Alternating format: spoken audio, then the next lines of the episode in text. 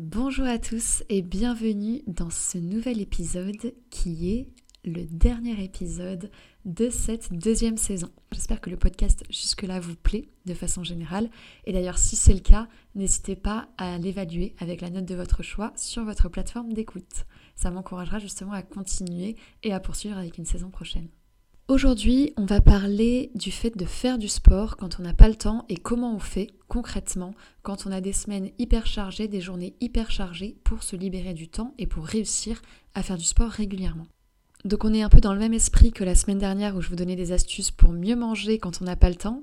Ici on va parler de sport et de la même façon ce sera rapide avec des astuces concrètes. Donc si ça vous intéresse, on commence tout de suite. Bonjour à tous et bienvenue sur mon podcast Le bien-être personnalisé. Je suis Isabelle et je vous donne les clés pour vous sentir bien au quotidien par des petits gestes simples et hyper accessibles pour faire de votre corps un véritable allié pour toute la vie.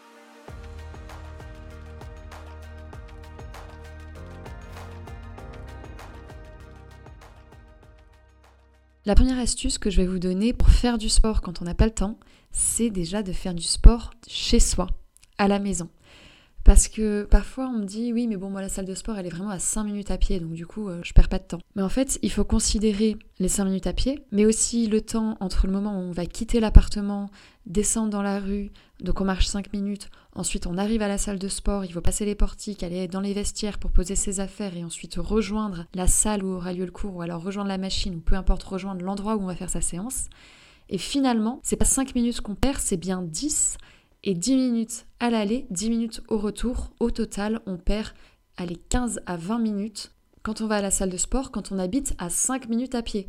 Donc imaginez s'il faut prendre la voiture et rouler 20 minutes, le temps qu'on peut perdre en fait. Même s'il faut prendre le métro, de façon générale, en fait, on perd énormément de temps dans les transports parce qu'il ne faut pas compter uniquement le temps de trajet, il faut aussi compter le moment où on va se préparer, mettre ses chaussures, son manteau, quitter l'appartement, rejoindre la voiture, rejoindre le métro, descendre les escaliers, peu importe, arriver à la salle de sport, passer par le vestiaire, poser les affaires, au retour, pareil, on va peut-être en plus euh, passer aux toilettes, se laver les mains, euh, discuter avec deux trois personnes. De façon générale, on perd vraiment beaucoup de temps. On peut perdre jusqu'à une heure sans s'en rendre compte dans notre séance de sport. Et la plupart du temps, il faut compter en moyenne 20 à 30 minutes de perdu sur une séance de sport.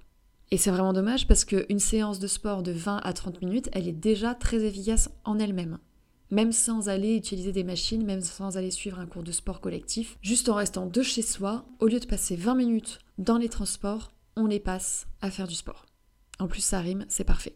Donc pour moi, la principale astuce gain de temps, c'est vraiment de faire du sport de chez soi. On a juste à enfiler une tenue, on sort un tapis et on est prêt. Et ça, ça prend 2 minutes top chrono. Allez, on peut compter 5 minutes s'il faut déplacer une table et une chaise pour vraiment avoir la place de faire sa séance. Et à la fin de la séance, on range son tapis, on saute à la douche et c'est fini on n'en parle plus. En plus, il existe aujourd'hui plein de façons de faire du sport hyper facilement chez soi. Il y a plein de vidéos sur YouTube, il y a plein de matériel hyper accessible, il y a plein d'astuces. Enfin, si vous voulez vous mettre à faire du sport chez vous, franchement, c'est ce qu'il y a de plus simple et de plus rapide. Ensuite, la deuxième astuce, c'est que je vous encourage à faire du sport le matin. Le matin, en fait, c'est le seul moment où on peut décider de l'heure à laquelle on va se lever. Donc c'est le moment, en fait, où on a vraiment la liberté de choisir le temps qu'on peut accorder à faire notre séance de sport.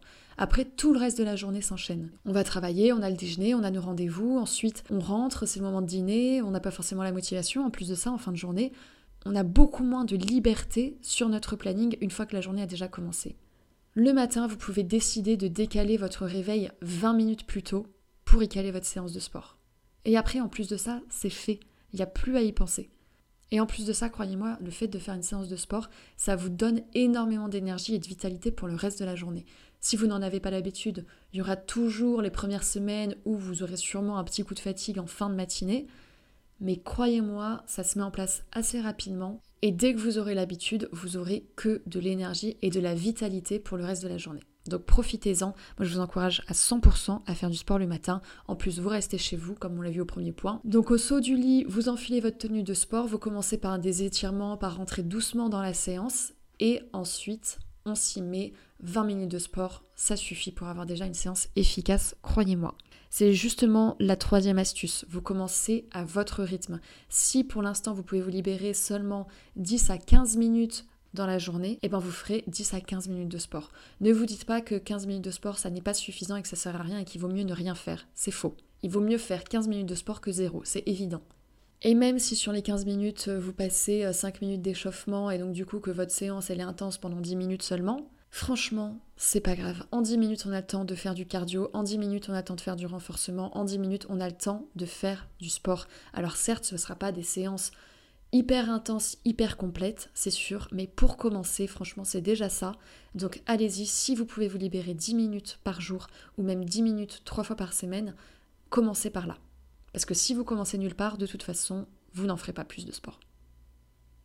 Plus tard, quand vous verrez que vous êtes plus à l'aise avec ces 10 minutes de sport, que le réveil finalement n'est pas si difficile que ça et que vous aurez envie d'essayer de faire 10 minutes de plus, vous pourrez petit à petit allonger vos séances, allonger vos entraînements et là ils seront de plus en plus efficaces évidemment, mais dans tous les cas, je vous encourage vraiment à commencer à votre rythme. Et si votre rythme c'est que deux fois 10 minutes par semaine, et eh ben commencez par deux fois 10 minutes par semaine. Puis 10 minutes, c'est pas si difficile à trouver. Et on finit avec la quatrième et dernière astuce, il s'agit de suivre un planning. Prenez le temps, une fois dans la semaine, de faire votre planning de sport de la semaine. Même si vous n'avez que deux séances de 10 minutes, c'est intéressant d'avoir un planning. C'est même hyper important d'avoir un planning, surtout quand on débute en sport.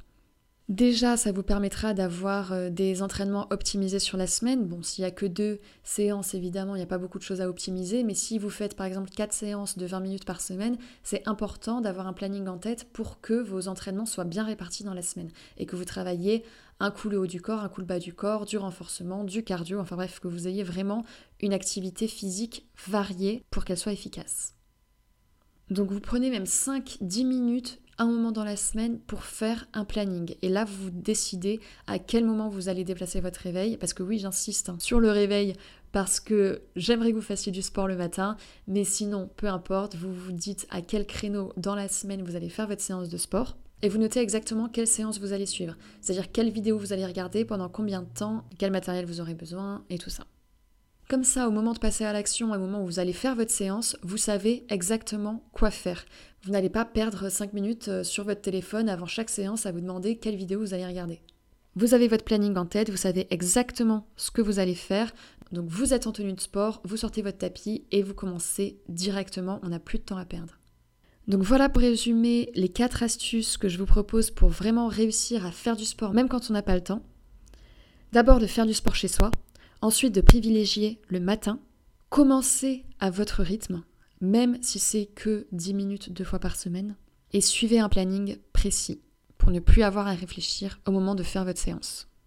Voilà pour ces astuces, j'espère qu'elles vont vous aider, j'espère que vous allez les noter quelque part et les mettre en place, les mettre en pratique pour justement réussir à tenir un planning de sport plus efficace, plus régulier, plus adapté, pour avoir les résultats que vous souhaitez. Voilà, écoutez, j'espère que cet épisode vous a plu, j'espère que ça vous aide et que ça vous donne des pistes. N'hésitez pas à aller réécouter d'anciens épisodes, notamment sur le fait d'atteindre ses objectifs ou sur la perte de poids si c'est votre objectif actuel. Partagez ce podcast à des gens de votre entourage à qui ça pourrait plaire, à qui ça pourrait servir. Merci beaucoup en tout cas de m'avoir écouté jusque-là et je vous dis à très bientôt pour la suite.